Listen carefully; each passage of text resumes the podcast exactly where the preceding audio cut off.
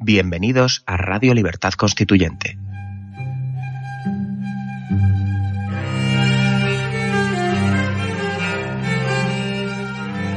Están escuchando Radio Libertad Constituyente con don Antonio García Trevijano.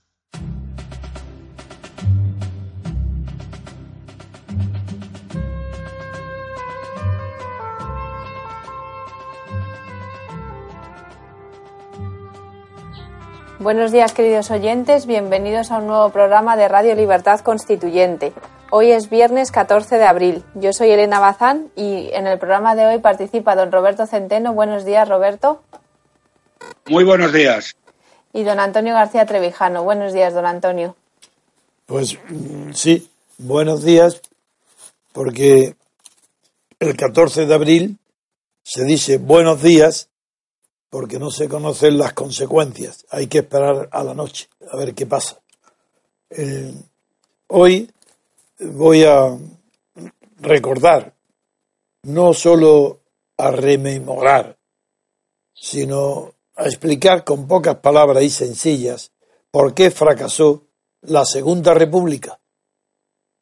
Y después de eso emprenderemos ya el programa con Roberto, al que felicito y estoy orgulloso de que esté con nosotros permanentemente colaborando en nuestras publicaciones y apoyando en nuestras acciones, les doy la enhorabuena por su coherencia absoluta entre lo que dijo de Trump, del presidente Trump, en las elecciones y lo que dice ahora. Eso lo dice solamente un hombre coherente. Nada de análisis de que se equivocó o que, que ahora está dolido porque nada de eso. Fue un hombre inteligente, con análisis valientes, enfrentándose con la opinión pública mundial durante la campaña de Trump apoyándolo. Y hoy es también coherente enfrentándose con la prensa y los medios de comunicación mundiales. Otra vez enfrentándose al establecimiento mundial para defender la verdad y atacar y criticar la incoherencia y el peligro que implica un hombre tan inestable como Trump al frente de la potencia primera del mundo.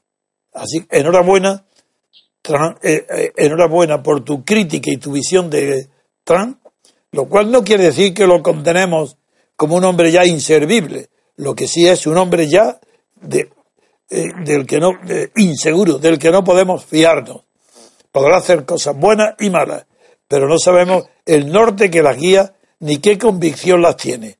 Enhorabuena, lo repito, porque las críticas son absurdas a tantas personas como he visto, eh, que desde que atacó eh, Trump a Siria, nuestros comentarios, nuestra radio, se ha visto inundada de comentarios con insultos groseros y análisis superficiales y absurdos, atacándonos, especialmente a mí, del el error la ceguera, que no vimos nada, que apoyamos a Trump creyendo. Bueno, estas personas son indeseables y por eso he cerrado los comentarios. No me interesa leer nada parecido a lo que es la coherencia. La coherencia no es mantener una misma posición política o filosófica, la coherencia es con uno mismo, de ser un hombre o una mujer, pero la expresión ser un hombre también incluye a las mujeres que tengan la integridad moral e intelectual de ser fieles a su pensamiento y sus convicciones.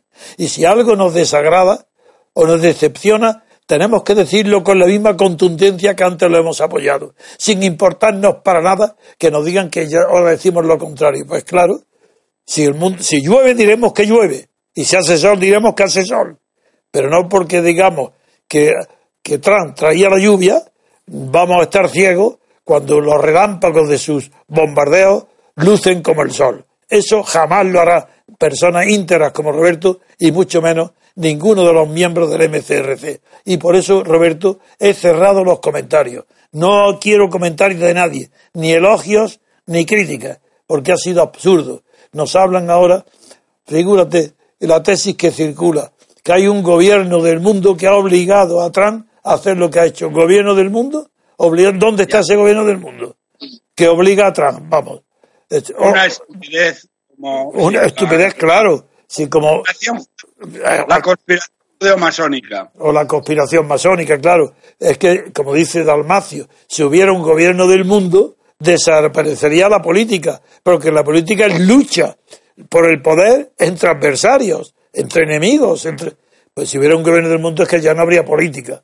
Y además, qué desesperación para todos los que sufrimos la humillación de los gobiernos como el español, si hubiera un gobierno del mundo sosteniendo a Rajoy, pues apague y vámonos. ¿Qué hacemos aquí ni en la radio, ni diciendo, ni levantando la voz, ni levantando la cara de vergüenza? Y otros dicen al contrario, incluso en nuestros partidarios, convencidos que, que, los inocentes fuimos nosotros, tú y yo, de, de esperar que hiciera, que cumpliera sus promesas, que las cumpliera eh, Trump. ¿Cómo le va a cumplir? Dicen, si, si, hay un imperialismo. Es, lo que, es lo que hacen los hombres, cumplir sus promesas. Y parecía que iba a hacerlo hasta que pegó un giro de 180 grados por razones que la verdad son inexplicables. Claro, y ahora nos dicen a ti y a mí que somos ingenuos porque hemos creído que una potencia imperialista puede tener un presidente que no sea imperialista. Y con ese razonamiento tan lógico y tan infantil pretenden destruir la labor de, mm, permanente, diaria, cotidiana y durante años de los que luchamos por la libertad. Haya imperio o no haya imperio. No somos, no pertenecemos a la servidumbre voluntaria. Lo digo a nuestros partidarios. Nada, el imperio, eso no impide luchar por la libertad decimos lo que, lo que pensamos honestamente y lo que por otra parte dice la lógica más elemental y más eh, clara. Y la lógica más elemental y más clara eh, dice que el tema de Siria fue un montaje contra Bashar al-Assad, como ha denunciado Putin, eh, porque no tiene ningún sentido y tiene, no tiene que ser tonto hasta, hasta decir basta para a poderse creer que Bashir al-Assad puede hacer un ataque con gas cuando está ganando la guerra. Eso no tiene ningún sentido. Si alguien lo cree es que es un imbécil. Pero mira, hoy acaba de hacer, no, ha publicado una eh, periódico francés, Franpress, no sé, una agencia de prensa, una entrevista que la ha hecho ayer a, a el Assad, presidente del gobierno de Siria, en Francia. Y le ha hecho una entrevista y ha comenzado la entrevista el Assad diciendo que todo ha sido un montaje de Estados Unidos. La palabra montaje. He dicho, pero ¿cómo voy a, cómo voy a hacer un suicidio? ¿Cómo voy a atacar yo mismo? Ah, para, que eh, enemistarme con el mundo cuando la guerra estoy avanzando, estamos avanzando, estamos ganando. Y, y, ese dicho la palabra montaje, la, ha explicado el propio El Assad. Y eh, como él le llama terrorista a los rebeldes, ha acusado directamente a la oposición interior, la que apoyaba a Hillary Clinton y Obama, la responsabilidad de del empleo de, ese, que es un montaje, que, es montaje, que él no sabe, no se pronuncia ni siquiera si ha existido o no ha existido el avión tirando una bomba, porque lo que sí ha hablado es de que él ha declarado literalmente varias veces, ha dicho en la entrevista, que entregó todas las armas de químicas las entregó en el acuerdo que celebró con Obama. Y que esto era, en la toma de Alepo hubo un bombardeo y se, en ese bombardeo se alcanzó a un almacén de armas químicas. Y es posible que hayan aprovechado ese efecto de Alepo para, para el, se le haya ocurrido el montaje de este atentado con armas químicas. Es muy aleccionador lo que ha dicho el presidente sirio, por el que yo no siento simpatía. Pero ¿qué tiene que ver la simpatía o la antipatía con el análisis de la verdad? Lo que sí sé es que no es tan, tan evidente como los hechos físicos demostrados con experimentos, que en eso se diferencia, claro, eh, los hechos de las opiniones, pues tan evidente es que no existe en el mundo un solo gobernante que dure más de 24 horas que ataque y se ponga enfrente al mundo cuando está ganando una batalla o una guerra. Eso es imposible. Eso no hace falta. Eso, es, es que no existe. Ni, ni ha existido ni existirá jamás. Salvo que sean de manicomio y al día siguiente se ve que está fuera de su puesto de presidente y metido en un manicomio. En fin, yo creo que con esto es suficiente introducción para, si quieres, ahora un minuto interrumpimos para darte paso a ti enseguida que antes de que yo conmemore el, conmemore, quiero decir, haga una reflexión sobre la República, que hagas tú si quieres el análisis económico y al final hago lo de la República. Me parece estupendamente. Bien, entonces vamos a, esperar un minuto de música y enseguida eh, haces tú el análisis de las reacciones que está teniendo en Europa nuestro informe. El informe que tú has hecho con tres eh, compañeros tuyos, pero que nosotros le hemos hecho propio y estamos utilizando todos nuestros medios y todas las posibilidades que tenemos, el MCRC, para que tanto en Bruselas como en Europa pues ese informe llegue a las manos de donde tiene que llegar. Y esto, eso es el, tema del que tú vas a desarrollar ahora enseguida, cuando te vuelva a tener la palabra. Pues Perfectamente. Pues venga, Elena. Hacemos una pausa y regresamos enseguida. Democracia es separación de los poderes en elecciones separadas. Elegir a personas, no a partidos del Estado. La democracia es la libertad para elegir a los candidatos. La democracia es una forma de gobierno, no es algo gradual. España no es una democracia. Porque la libertad no se otorga, se conquista. Porque la libertad exige ver más allá de la propaganda y de la mentira. Para que tengamos libertad política colectiva, no les votes. Porque la libertad viene en nuestra busca.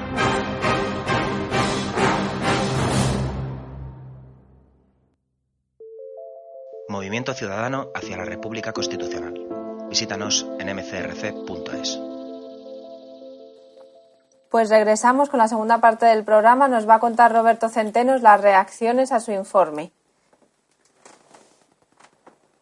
Sí, eh, las repercusiones que está teniendo no solo en la unidad, en la Unión Europea, en los cargos responsables políticos y económicos del asunto, sino incluso que ya empieza a notarse la reacción en el propio presidente del gobierno español, Rajoy, que el eco de no las llamadas que está recibiendo sobre este tema ha hecho decir unas palabras que ahora Roberto nos contará con detalle.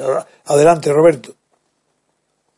Sí, Vamos a ver, eh, como recordaréis, eh, eh, recordarás Antonio y recordaréis, queridos amigos, nosotros los cálculos que hicimos de mm, la realidad del PIB, que demuestran más allá de toda duda razonable que el PIB oficial está sobrevalorado en un 17,5%, lo enviamos a la Comisión, al Parlamento y al Eurogrupo europeos. Bien, recibimos respuestas de todos ellos, pero más recientemente recibimos la respuesta del presidente del Eurogrupo, el señor Joren, eh, el holandés Jeroen Dieselboen, que lo enviamos al Eurogrupo porque esta persona se había mostrado muy crítico con el despilfarro de que hacían gala, habían hecho de los fondos que de la deuda los países del sur. Estaban, eh,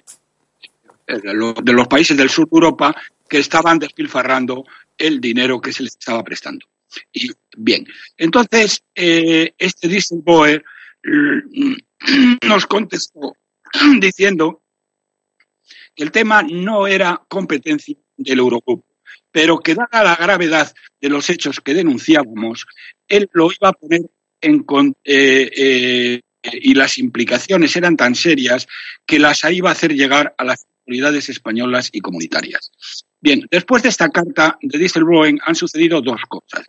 La primera es que el propio eh, Mariano Rajoy se refirió intensamente a nosotros hace 10, 12 días, una mitin en Madrid, eh, criticando a aquellas personas que ponían en duda las cifras eh, del la economía española. Pero mm, más importante que esto, el, responsable, el principal responsable de la Dirección General Económica y Financiera de la Comisión, Manfred Berman, parece eh, que es alemán, eh, nos ha dirigido una nueva carta que recibimos eh, justo antes de comenzar la Semana Santa, en el que reitera el punto de vista oficial de la Comisión. y hemos preparado una respuesta que es de la que les quiero hablar. Lo que, lo que dice el punto de vista oficial de la Comisión, que reitera el, el director general económico y financiero en su nueva carta, dice básicamente tres cosas. La primera, que las cuentas nacionales de los países de la Unión Europea se generan independientemente por las autoridades estadísticas de cada país, en base a unas reglas comunes, dicen ellos, para asegurar su calidad y su comparabilidad. Lo que aseguran es la comparabilidad, no la calidad.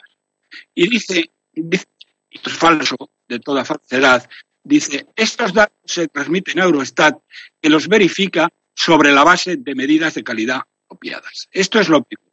Lo que dice, por tanto, resumo, es, es verdad que las autoridades estadísticas de cada país nos dan las cifras, pero nosotros las comprobamos para estar seguros de que son adecuadas y no están manipuladas. La segunda dice que los datos no están basados en indicadores puestos ni en correlaciones con otros indicadores, sino que se han compilado en base a detalladas fuentes de datos que no dicen lo que son y que revisan regularmente. Y finalmente la tercera, que la Comisión continúa monitorizando, vigilando la situación económica y presupuestaria de España, dado de que España está en curso en el contexto de procedimiento de déficit excesivo que obliga, de alguna manera, a una vigilancia intensiva de España. Ninguna de las tres cosas que dice son verdaderas. Y ahora les explico por qué. Eh, hemos preparado una carta que vamos a publicar la semana que viene, en, al que después de agradecerle la respuesta que nos ha eh, enviado, eh, le, le recordamos que las tres afirmaciones sobre el grado de verificación y seguimiento de la información económica por parte de Eurostat no se corresponden en absoluto con la realidad. Y empezamos. La primera, eh, recuerdan que es que según mm, la comisión y según el señor Berman, el director económico financiero de la comisión, los datos transmitidos eh, se componen sobre bases eh, eh, de medidas de calidad apropiadas. Espera un segundito, Roberto, es que se entrecorta mucho tu voz. No sé si es la conexión quizá de internet que tienes. Mira, voy a cambiarme de posición. De acuerdo. Si os parece. Sí. Pues vamos a hacer una pausa. Mientras Pausa. cambie, hacemos Venga. una pausa y ahora lo retomamos. Un- Muy bien. Ahora regresamos. Si conoces a don Antonio García Trevijano y escuchas nuestra radio frecuentemente, es importante que te asocies al MCRC. Es el único movimiento que existe en Europa que lucha cada día por la libertad colectiva y deberías formar parte de él. De esta forma disfrutarás de nuestro boletín para asociados con toda la información del movimiento y estarás al día de todas las noticias y eventos que realicemos. Si quieres, puedes colaborar con una cuota voluntaria que puedes pagar de la forma que te resulte más cómoda.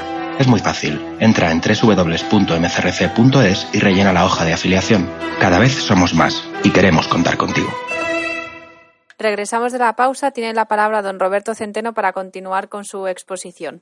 Una carta abierta que vamos a publicar en distintos medios la semana que viene es que las afirmaciones de la Comisión sobre que verifican y siguen la información económica por parte de Eurostat de los distintos países no se corresponde en absoluto con la realidad.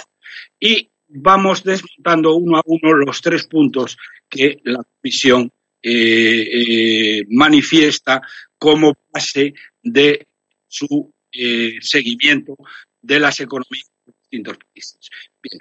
La primera que dicen es que Eurostat verifica los datos que les transmiten los países sobre la base de medidas de calidad apropiadas. Bien, le explicamos al señor Berman y a la comisión, porque esto se lo vamos a mandar también a los comisarios, ¿eh? Que lo ocurrido con Grecia entre el año 1999 y 2004, donde este país manipuló con la ayuda del señor Draghi, el presidente del Banco Central Europeo, que entonces era responsable de Goldman Sachs, y le cobró al gobierno griego nada más y nada menos que 600 millones de euros, querido Antonio, queridos amigos, por manipular las cuentas nacionales, ¿eh? bien, las manipularon y esto prueba más allá de toda duda razonable que Eurostat o no comprueba la veracidad de las cifras o que cuando encuentra discrepancias esenciales, en lugar de investigarlas, mira para otro. Claro, tenemos antecedentes para dudar de que ¿Eh? de su actuación objetiva y seria. Bueno, más que antecedentes, yo diría que tenemos la prueba concluyente. Pero eso en lo referente a Grecia. Pero es que en el caso de España, fijaros, le recordamos, si Eurostat comprobara, como dicen, la veracidad de las cifras oficiales, hace ya muchos años, desde 2008, que habría denunciado la escandalosa manipulación de los presupuestos generales del Estado, donde se inventan cada año las cifras de ingresos y gastos para ajustar el objetivo de déficit totalmente a capón, con un grado de mendacidad y de estulticia que superan todo lo imaginable y que al parecer solo Eurostat se lo cree, ya que en España no hay ni un solo economista o estadístico serio que les dé valor alguno a los presupuestos generales del Estado. Fíjense, le recordamos al señor Berman que entre el año 2008 y el año 2016 el Estado ha recaudado 100.000 millones menos de lo presupuestado y ha gastado 240.000 millones más de lo presupuestado. Y como consecuencia de ello, ni un solo año se han cumplido ni de lejos los objetivos de déficit. Y Eurostat no solo no ha hecho nada por cambiar este estado de cosas, es que lo ha avalado. Lo ha avalado. Continuamos con las cifras que demuestran eh, la falsedad de las afirmaciones de la Comisión Europea en cuanto a que ellos vigilan el comportamiento de los países. Bien, eh, hay una cuestión que es anecdótica, pero muy representativa de cómo Eurostat no verifica los datos. El gobierno de España dio una cifra de crecimiento del PIB para el año 2012 que era del menos 1,7%. Esta cifra fue validada por Eurostat aunque era claramente falsa. Y así lo denunciamos entonces las personas que firmamos esta carta. Tres años después, en el año 2016, el INE corrigió, el INE mismo, es decir, corrigió esta cifra al menos 2,9%. Es decir, había cometido un error, entre comillas, del 70%, nada más y nada menos, y que Eurostat no pudo o no quiso detectar. ¿eh? En el año 2013 vuelve a ocurrir lo mismo. Y Eurostat valida también eh, una cifra que fue corregida por el INE eh, como un error tres años después. Es evidente que Eurostat no puede tener la cara dura de decir que verifica nada cuando da por buenas cifras y el propio INE declara que son falsas años después. Otro tema que les ponemos encima de la mesa y denunciamos es que a día de hoy el gobierno de España alardea de que en el año 2016 y por primera vez en muchos años se ha cumplido el objetivo muy ampliado de déficit. Los presupuestos generales del Estado del año 16 habían fijado en 2,8% el déficit para el año 16 que después, cuando a mediados de año no pudieron cumplirlo, la comisión lo elevó al 4,6%. Y el ministro de Hacienda acaba de asegurar ahora que el déficit de España es el 4,3%. Y esta cifra, le explicamos al señor Berman, es tan obviamente falsa que es imposible, no ya que Eurostat, sino que cualquier economista o estadístico no lo haya detectado de inmediato. Fíjense por qué es totalmente falsa la cifra que nos acaba de dar Montoro y de la que está rodeando el gobierno de España. Según el Banco de España, el déficit del Estado en el año 2016 ha sido de 30.400 millones. Y sin embargo, lo que no dicen es que eso se ha conseguido porque se ha obligado a las empresas a adelantar 3.000 millones del impuesto de sociedades del año 2017 al año 2016, lo cual es una trampa obvia que además la propia agencia tributaria así lo muestra. ¿eh? Por lo que el déficit real no son 30.000, sino 33.000. Luego afirman que la seguridad social eh, tiene, tuvo un déficit de 18.000 millones. Otro dato también absolutamente falso, ya que para pagar las pensiones ha sido necesario sacar más de 20.000 millones del fondo de las mismas. ¿eh? Bien, luego después dan una cifra para las comunidades autónomas y para el ayuntamiento que son pura inducción, porque eh, el Estado carece de mecanismos para verificarlos a día de hoy. Tardará muchos meses y probablemente años en saber la verdad. En resumen, queridos amigos, eh, lo que le decimos a estos caballeros es, mire usted, el déficit público en España ha sido como mínimo del 5% del PIB. ¿Cómo es posible que nos diga que Eurostat comprueba nada? Si esto es así de obvio. Luego, mm, nos habla, nos habla de que eh, eh, el segundo punto eh, dice que mm, el, el, gobierno, esto que mm, ellos no utilizan unos datos, dice, más o menos misteriosos, que no explica cuáles son, y que no establecen correlaciones con otros indicadores de actividad y de demanda. Entonces, les preguntamos, le vamos a ver, señor Berman, cómo este año, en el año 2016, todos los indicadores de actividad y demanda han caído a la mitad respecto al año 2015, donde el crecimiento oficial fue el mismo que en el año 2016. ¿Cómo es posible que ustedes esto no lo hayan comprobado? Es que no les han chirriado a ustedes las crujías y han visto que eso es una falsedad eh, como la copa de un pino. ¿Cómo no lo han analizado? ¿Cómo pueden ustedes decir que analizan si no analizan? En el caso del empleo, el gobierno presume de haber creado 413.000 nuevos empleos en el año 2016. Y sin embargo, el número de horas trabajadas en la economía se ha reducido en un 1%, lo que significa que el gobierno de España está repartiendo menos horas de trabajo entre más personas con sueldos de miseria. Y Eurostat no tiene nada que decir y que comentar respecto a estas groseras falsificaciones de la realidad.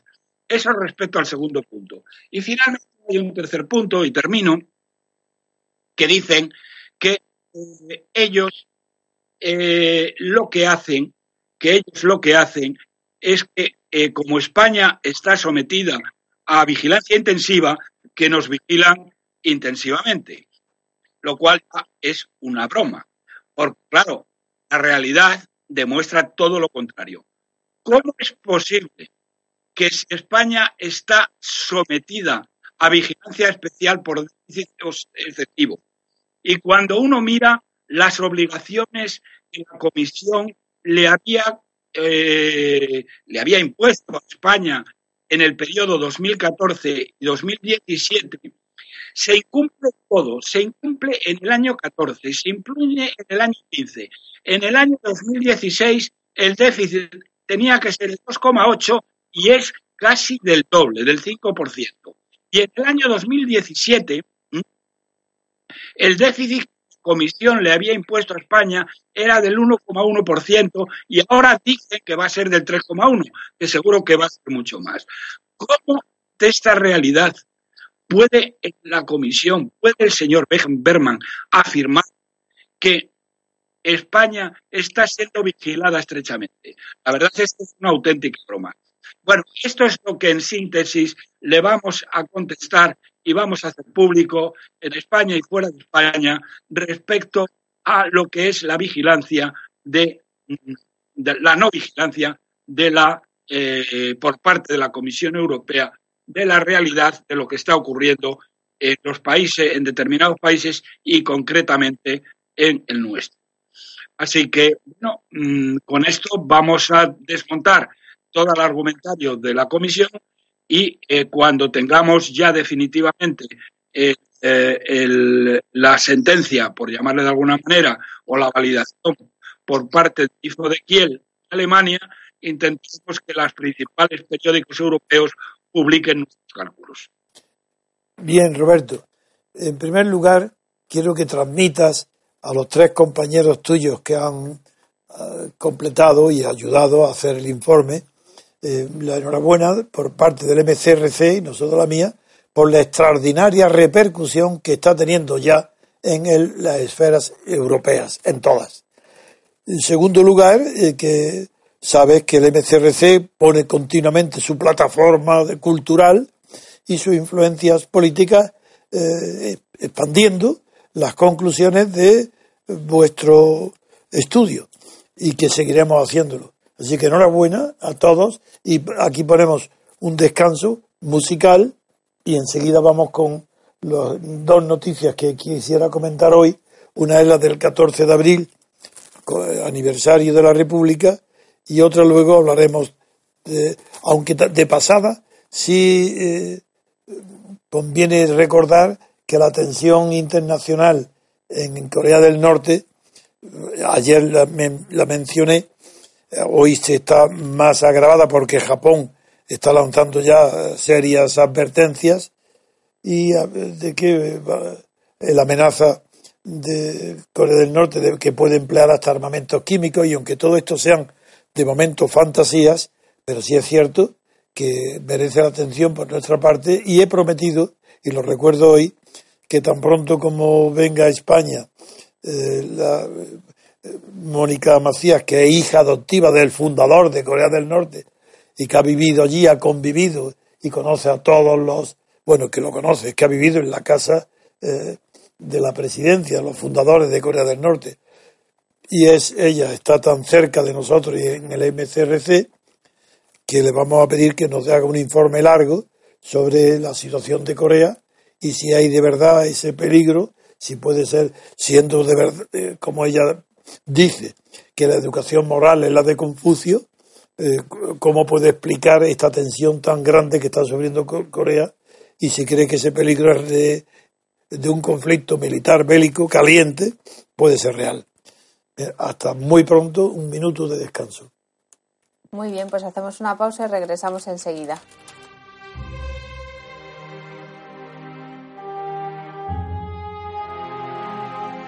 Queridos oyentes, Además de nuestro buzón arroba diariorc.com, ahora podéis hacernos llegar vuestras preguntas para Antonio García Trevijano enviando un mensaje de voz a nuestro WhatsApp en el número 605 02 3473.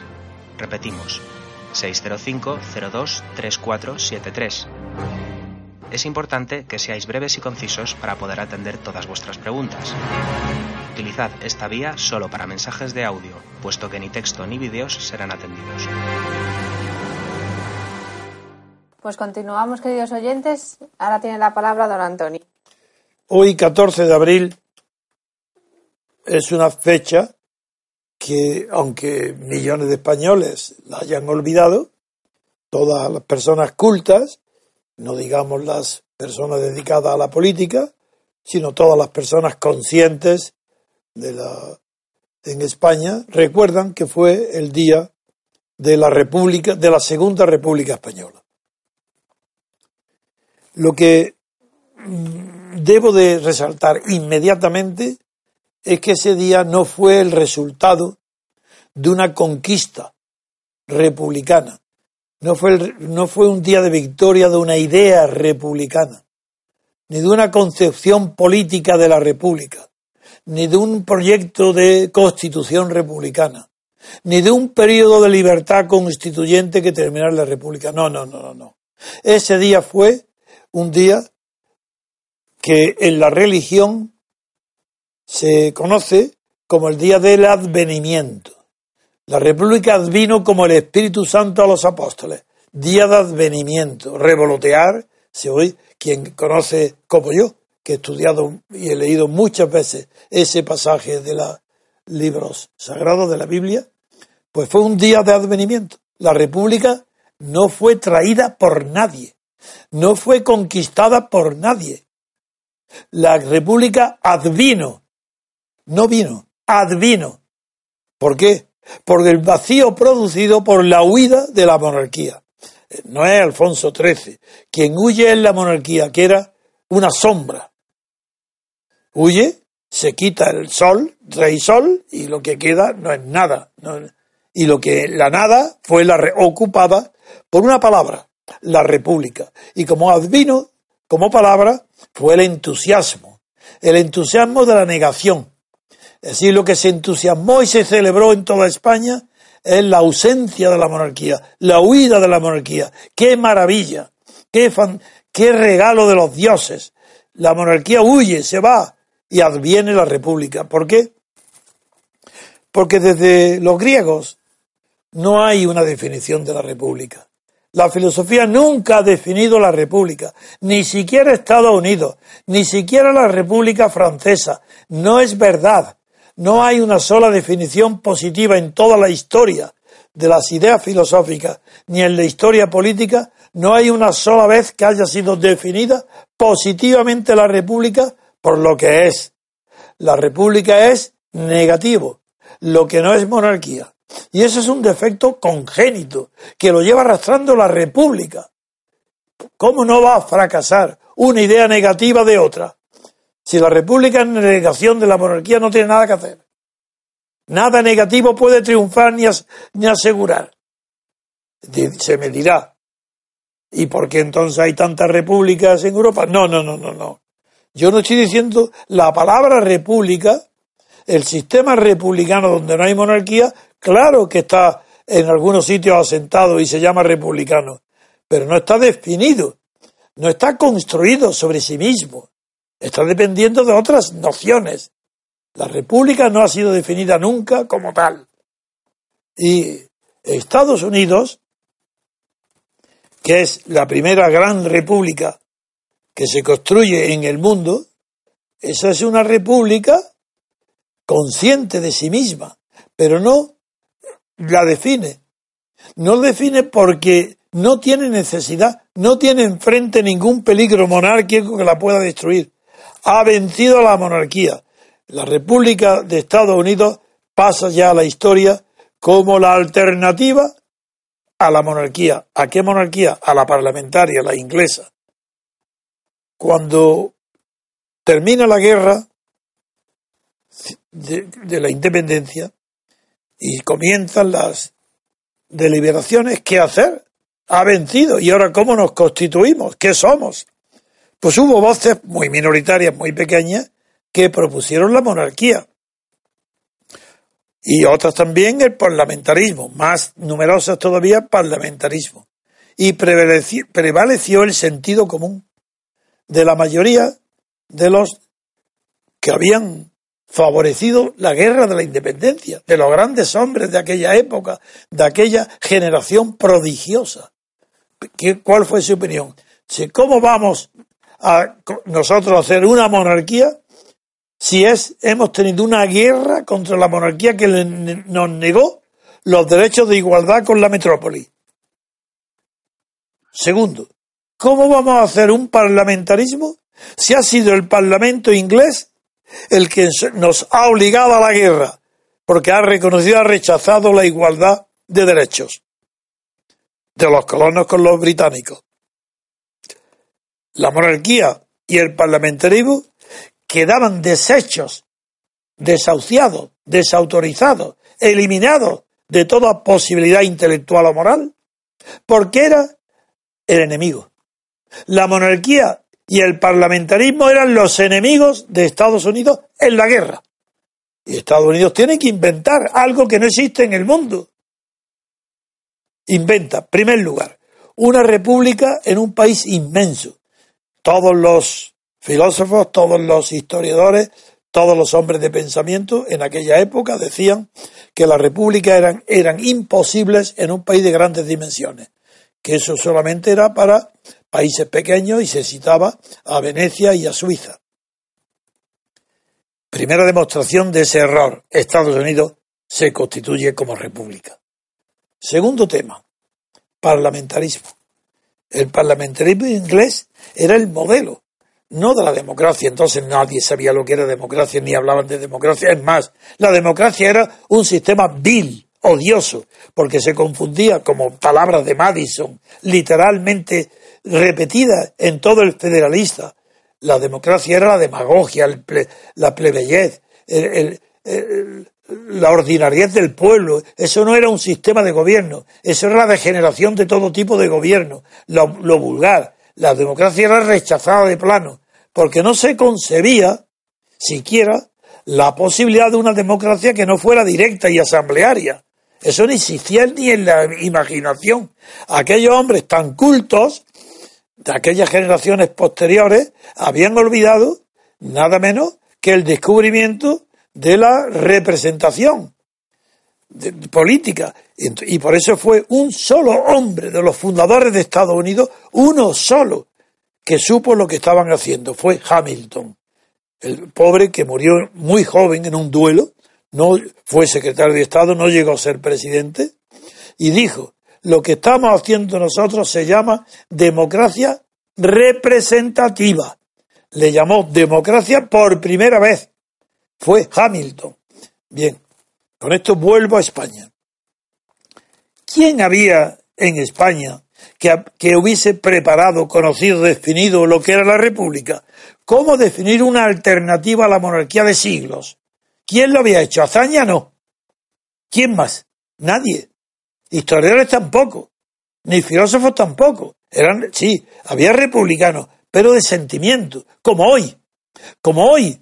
Sí, ¿qué republicano se oponía a la, a la monarquía? No participaba en ella. Si la combativa desde fuera, decirme uno. Si la, en Jaca hubo una revolución, los de Galán y Hernández, fue un levantamiento, no una revolución, fue un levantamiento, y fue republicana pero eran militares, fue un golpe, no fue una doctrina ni un sistema expuesto. Este, por eso, el 14 de abril, vuelvo a decir, fue un advenimiento. Y como fue un advenimiento, los que no creían, como en la religión, pues se alzaron en armas contra ese advenimiento, porque no decía nada. ¿Y a qué dio paso la República? A una dictadura. ¿Por qué? porque en aquel tiempo de enfrentamiento ideológico, que estaban ya en aquella época, no solo Mussolini en el poder, y en Portugal eh, Carmona y Salazar, no solo en Austria estaba eh, la, extrema derecha católica, no, no solo es eso, no, es que en aquel tiempo ya se estaban preparando las bases, y, y, enfrente el telón de acero más allá, que no había todavía el, el telón de acero, todavía no había habido la guerra mundial, estaba la Unión Soviética con Stalin. Bueno, pues en ese tiempo Lenin había muerto, estaba Stalin. Pues en esa situación no hubo en España un solo pensador de la República. Y hay que decirlo ahora, no hay que... Una cosa es vivir de recuerdo, y yo no soy de ellos. Otra cosa es tener sentimientos de simpatía hacia los republicanos. Y otra cosa es tratar de imitar su fracaso. La República Segunda fue un fracaso total porque no fue definida, no fue preparada, simplemente advino como el Espíritu Santo. Y ese advenimiento pagó su precio. La guerra, nada menos que guerra civil. Si hubiera habido una república pensada, meditada, si hubiera habido un pensamiento como el de Estados Unidos que ya estaba en marcha, aunque no fuera original, en España se habría, en la República, hubiera sido presidencialista si se hubieran inspirado de verdad en un modelo republicano cierto y eficaz, en España la República hubiera sido presidencialista. Hubiera sido el presidente elegido por todo el pueblo, hubiera sido el jefe indiscutible, el comandante en jefe, como dicen en Estados Unidos, de todo el ejército. Y no habría habido posibilidad alguna de separación de Cataluña ni de tanto desorden público. Eso se hubiera evitado si la Constitución de la República no hubiera empezado diciendo España es una república de trabajadores. Ese fue su primer error, su primer artículo. Una república no puede ser de trabajadores, porque lo es de banqueros, lo es de empresarios, lo es de sacerdotes, lo es de iglesias, de conventos, lo es de la sociedad civil, agraria, rural, industrial, obreros, marineros, militares. Una república no distingue. Una república es la fundación primordial de la vida en sociedad y por naciones. La república pagó su desastre, su advenimiento con la disolución de la república. ¿Y qué ha quedado de ella? Mirad lo que ha quedado. Es verdad que ha habido 40 años de dictadura, cierto. Durante esos 40 años de dictadura los republicanos prácticamente no existieron. Sí, existió acción republicana y hoy la saludo y la recuerdo con simpatía, porque por lo menos mantenía el tema republicano. Eran partidos republicanos. Pero lo demás no eran partidos republicanos, era partido comunista. La oposición a Franco era comunismo, no era republicana. Y este comunismo, el español, pues basta que, que se le vista eh, con corbata, vista que lo reciba el presidente Suárez y jura la monarquía y coge todos los símbolos de la monarquía. Es decir, que la República Española estaba perdida antes de la guerra civil. No había ahí idea republicana ninguna. Eso es lo que yo he tratado durante toda mi vida de construir. No reconstruir porque no había materiales de desecho que recoger. Había cero. Partir de cero. La primera república federalista. ¡Qué error! ¿Cómo va a ser federalismo en España? Fueron unas ideas de Proudhon, adoptadas por Pi Margal en Cataluña y aplicadas a España que duró esa, esa primera república. Eso era algo, fue un alarde, no, sé, no sé lo que es, no tuvo consistencia histórica ni nada. Honradez sí, los Pi Margal, los, Salmerón, los Castelartos, honradez, Figueras, pero no han dejado nada, no hay legado ninguno. Pero lo más triste es que tampoco hay ningún legado de la Segunda República. Ninguna. Bien sepultada tiene que estar. Y digo igual que dijo Costa, la llave al sepulcro del sí, yo digo llave a la Segunda República, sellada, no resucitarla. Naturalmente que esta monarquía es de Franco. Está sepultada ya con la corrupción, que ha sido el motor de esta monarquía, la de Juan Carlos, que nace a la vida con una traición a los principios monárquicos, que es la legitimidad. La legitimidad de la dinastía. Sin virtud ninguna, con traición a su padre, nace la monarquía de Juan Carlos. Y lo primero que hace el rey Juan Carlos, sin la bendición de su padre, y en contra del mandato expreso de su padre y por escrito, que fue redactado por mí, a su hijo, prohibiéndole que aceptara esta monarquía. Este traidor, este mal hijo, funda la monarquía de la corrupción, porque dio ejemplo. Y los pueblos siguen las religiones y las costumbres disolutas de sus reyes. Y un rey disoluto como Juan Carlos, de dinero, de mujeres, de familia, de todo, sucede lo que hay en España hoy. La corrupción. Esa es la monarquía. Naturalmente que esto no puede durar. Esto es imposible que se mantenga. Y por eso he dedicado mi vida a construir las bases de una nueva república. En España no me oyen, porque tienen miedo, pero me oyen justamente en Moscú y me oyen en Venezuela.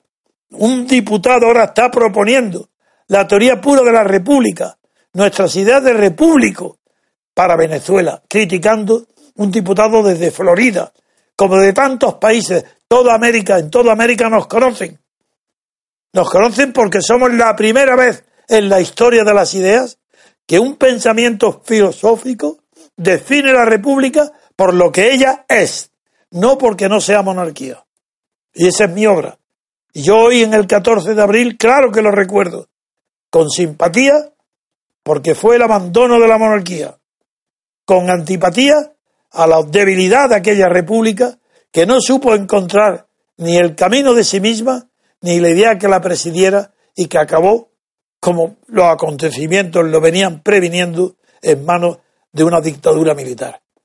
Esto es por esta razón que quiero hoy conmemorar, sí, la idea de la republicana, condenar la Segunda República, porque no tuvo idea de lo que es una constitución. Confundió lo que todavía hoy se sigue confundiendo por la prensa y por los partidos políticos. La república solamente se puede fundar como una regla de juego, nada más. No se puede confundir la república con las jugadas. Las reglas de juego como el ajedrez, esa es una constitución republicana que da posibilidad para todo el mundo. Pero la jugada no. La jugada no pertenece a las constituciones y las ideologías son todas jugadas. No hay ninguna ideología susceptible de ser regla de juego. Y todas las ideologías son jugadas. Y por tanto, claro que puede haber todos los partidos en una república y pueden estar presentes en la república todos los jugadores. Lo que no puede ser la república es ser una jugada. No puede ser de derecha ni de izquierda. No puede ser de ninguna manera partidaria de ninguna ideología. Las repúblicas son reglas de juego puras y formales. De ahí el prestigio de la república, que es la garantía de la libertad. La libertad está garantizada no en la jugada, no porque sea presidente de la República fulano o zutano, ni porque el gobierno sea más o menos ilustrado. No es cierto. La única garantía de la República está en la regla de juego que la instituye, que la constituye, sobre la separación de poderes y el principio representativo. Nada más. No hay más que esas dos condiciones. Quien, si tiene una constitución asegurada en la constitución, el principio de representación y el principio de separación de poderes, está asegurada la democracia. Es una garantía institucional de la democracia. Y ahí está, se quiera o no se quiera, pero estará presente la República, el espíritu y el cuerpo de la República. Eso es nuestra pretensión, esa es mi vida y ese es el motivo de que exista hoy el MCRC tan pujante, que tiene ya mucho más prestigio fuera de España que dentro, porque aquí continúa el miedo, el miedo y la corrupción como factores de gobierno. Eso es todo, Roberto. Muy bien, oye, magnífico, magnífico. Pues nada, vamos a, pasar ya. Es un día memorable para nosotros. Estamos abriendo caminos insospechados, de verdad. Roberto, te lo contaré cuando nos veamos, porque no quiero que se tome por presunción ni vanidad, pero las noticias que me llegan de toda América Latina son impresionantes. Prácticamente somos conocidos en todo, y en Venezuela tenemos una presencia bastante notable. y nuestro, eh, así que es, ¿eh? es impresionante, de verdad. Muy bien. Fantástico. Pues, nada, vamos a continuar con otro tema. Eh, y si, ya que estás en Marbella, pues diviértete y pásalo bien por nosotros, que tenemos que estar aquí al pie del cañón. Pero yo me encanta estar yo aquí mientras mis amigos estén disfrutando lo que puedan. Unas vacaciones, un descanso. En tu caso, bien. merecido que lo tienes, porque hay que ver la labor que has, has hecho, vienes haciendo. Antes de despedirme de ti, porque yo voy a seguir luego hablando del otro tema. Antes quería preguntarte si sabes algo, y puedes decirlo, no es secreto, de tus amigos de Estados Unidos, amigos de Trump, cómo, cómo han encajado este giro de 180 grados. Pues mira, realmente eh, está, la gente está muy sorprendida, no sabe qué pasa. Y yo creo que eso es lo peor de todo, porque eh, mm, eh, como tú has dicho en un momento dado antes, ahora mismo no tenemos ni idea y no tiene ni idea la gente que ha apoyado a Trump por dónde va a salir este caballero. hay una incertidumbre total. Y sobre todo, como el propio ministro Lavrov, el ministro de Exteriores Lavrov le había, había dicho, la reacción de Estados Unidos en el caso de Siria, lo que es aplicable a todo lo demás, es realmente eh, tremendamente primaria y tremendamente desafortunada. Sí. Entonces, eh, eh, no sé lo que va a ocurrir. Ahora el tema grave se plantea en Corea, en Corea del Norte.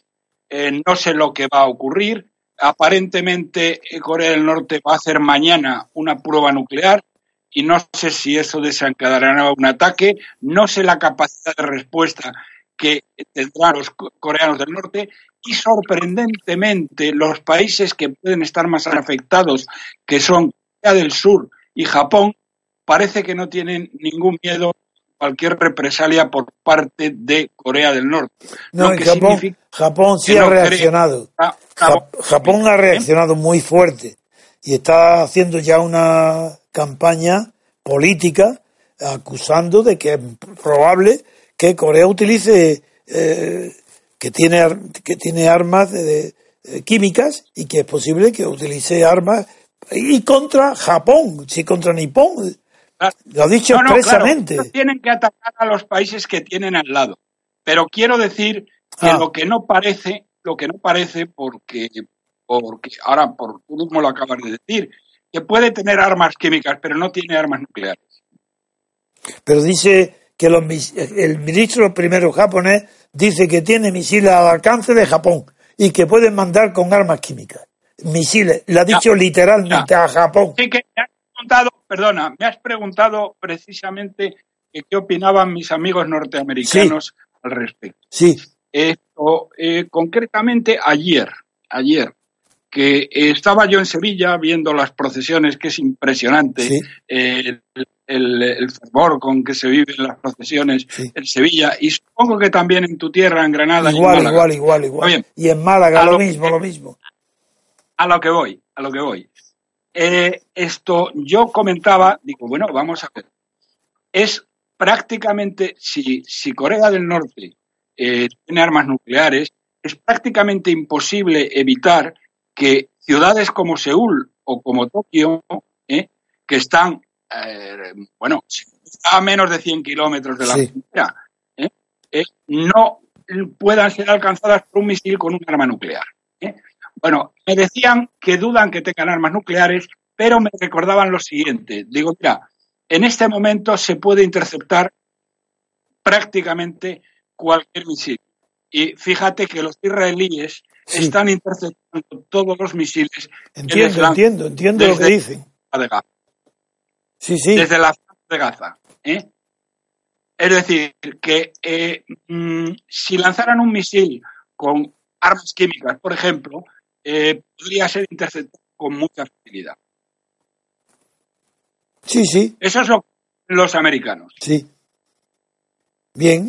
No sé el grado de credibilidad que tenga. No, yo he prometido por eso. Yo voy a hacer un programa sobre Corea tan pronto como llegue Mónica el, el, eh, el tema, pero el tema, el tema tiene mala pinta. En cualquier momento puede desencadenar Trump una guerra contra Corea y eso son palabras mayores. Desde luego que sí.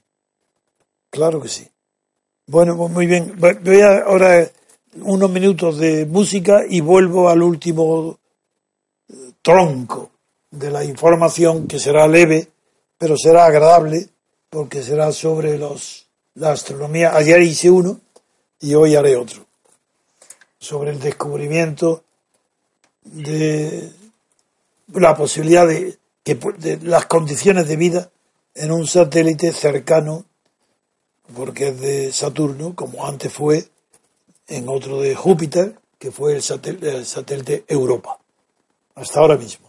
Muy bien, pues hacemos una pausa y regresamos enseguida.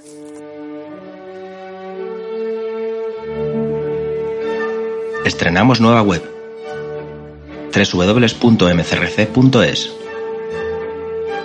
Desde ella podrás acceder a todos nuestros contenidos, diario, radio, televisión, hoja de afiliación. Interactúa con nosotros con el nuevo botón Iniciativas para la Acción. Cuéntanos tu propuesta para ayudar al MCRC en sus objetivos. Colabora con el MCRC activamente. Entra en la web, dinos a qué te dedicas, qué labor puedes desarrollar y nos pondremos en contacto contigo. Todo desde un solo acceso, todo desde www.mcrc.es.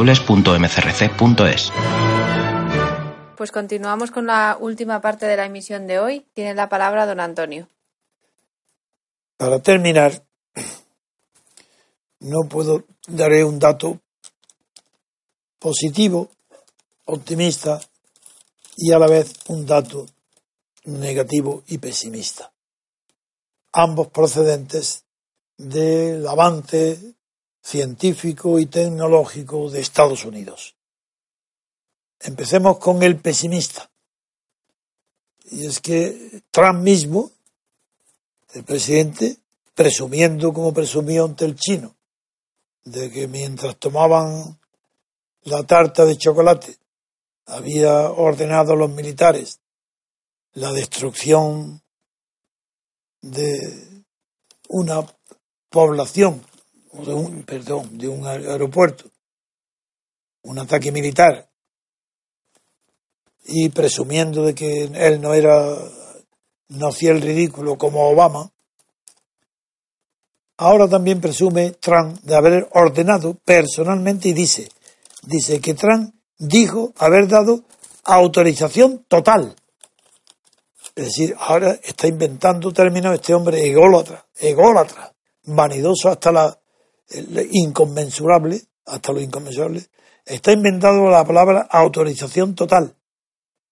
Así que en él no hay nada de parcial. No, las autorizaciones, las de Obama eran parciales, él es total.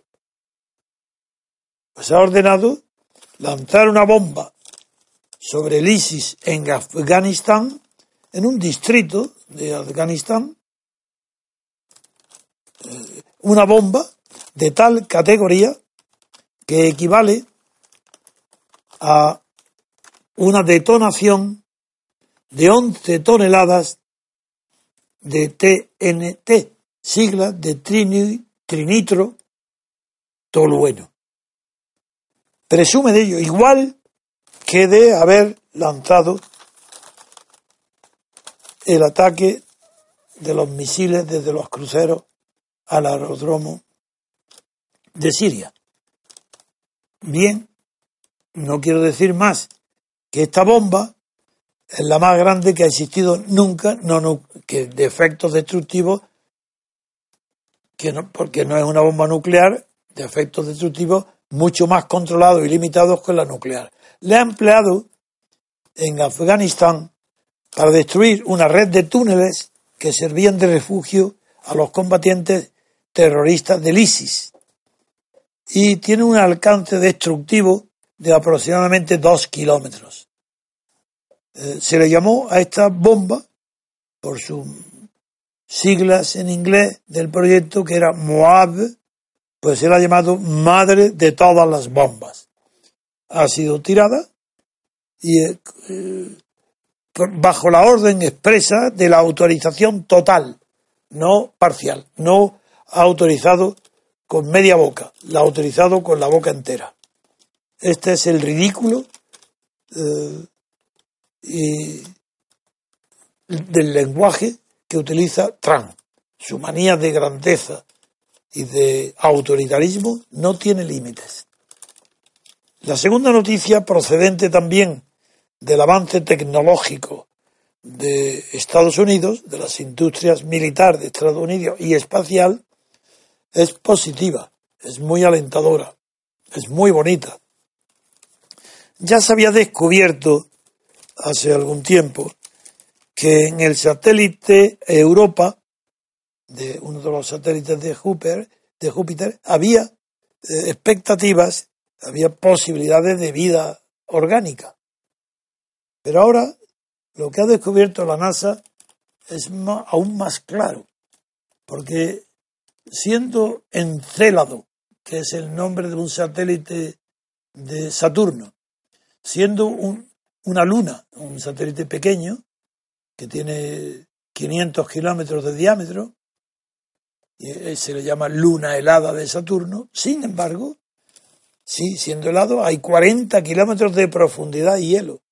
Pero debajo de ese hielo, al contacto del calor inmenso del núcleo del satélite, como el de la Tierra, el contacto con la, masa de hielo, pues produce un desequilibrio que le llaman los técnicos desequilibrio químico, el choque del calor del centro del satélite con el agua, no con el, en este caso con el hielo, pues produce un desequilibrio químico que da lugar a la vida microbiana.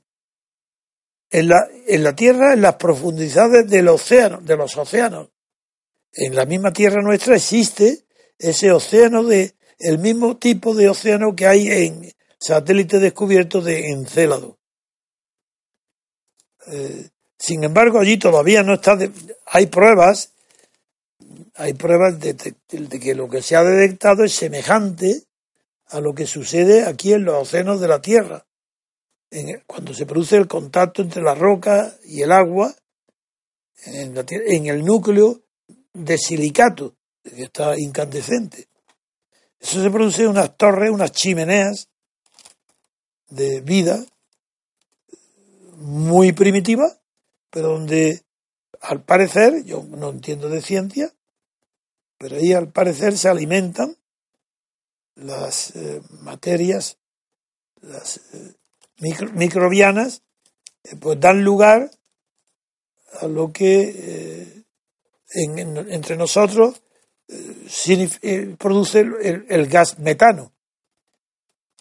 Desde luego, estamos muy lejos todavía de, de, asegurar que pueda haber vida orgánica en este, en, en este satélite lunar de Saturno. Pero es un avance científico de primera magnitud cómo se puede llegar a esa precisión para detectar en el, eh, en el, en el se llama los, la sonda que ha observado todo esto se llama Cassini y ha tenido descubrimientos verdaderamente eh, que producen estupor de la precisión de, los datos que ha enviado esta sonda a los científicos de los laboratorios de la NASA. Nada más. Con eso termino con esta agradable noticia, que no es más que agradable por el avance científico tan grande que produce, no porque pueda haber eh, signos de vida eh, parecida a la que hay en la Tierra en el sistema solar. Eso es otra cuestión. Muy bien, pues terminamos el programa de hoy. Hasta mañana, queridos oyentes.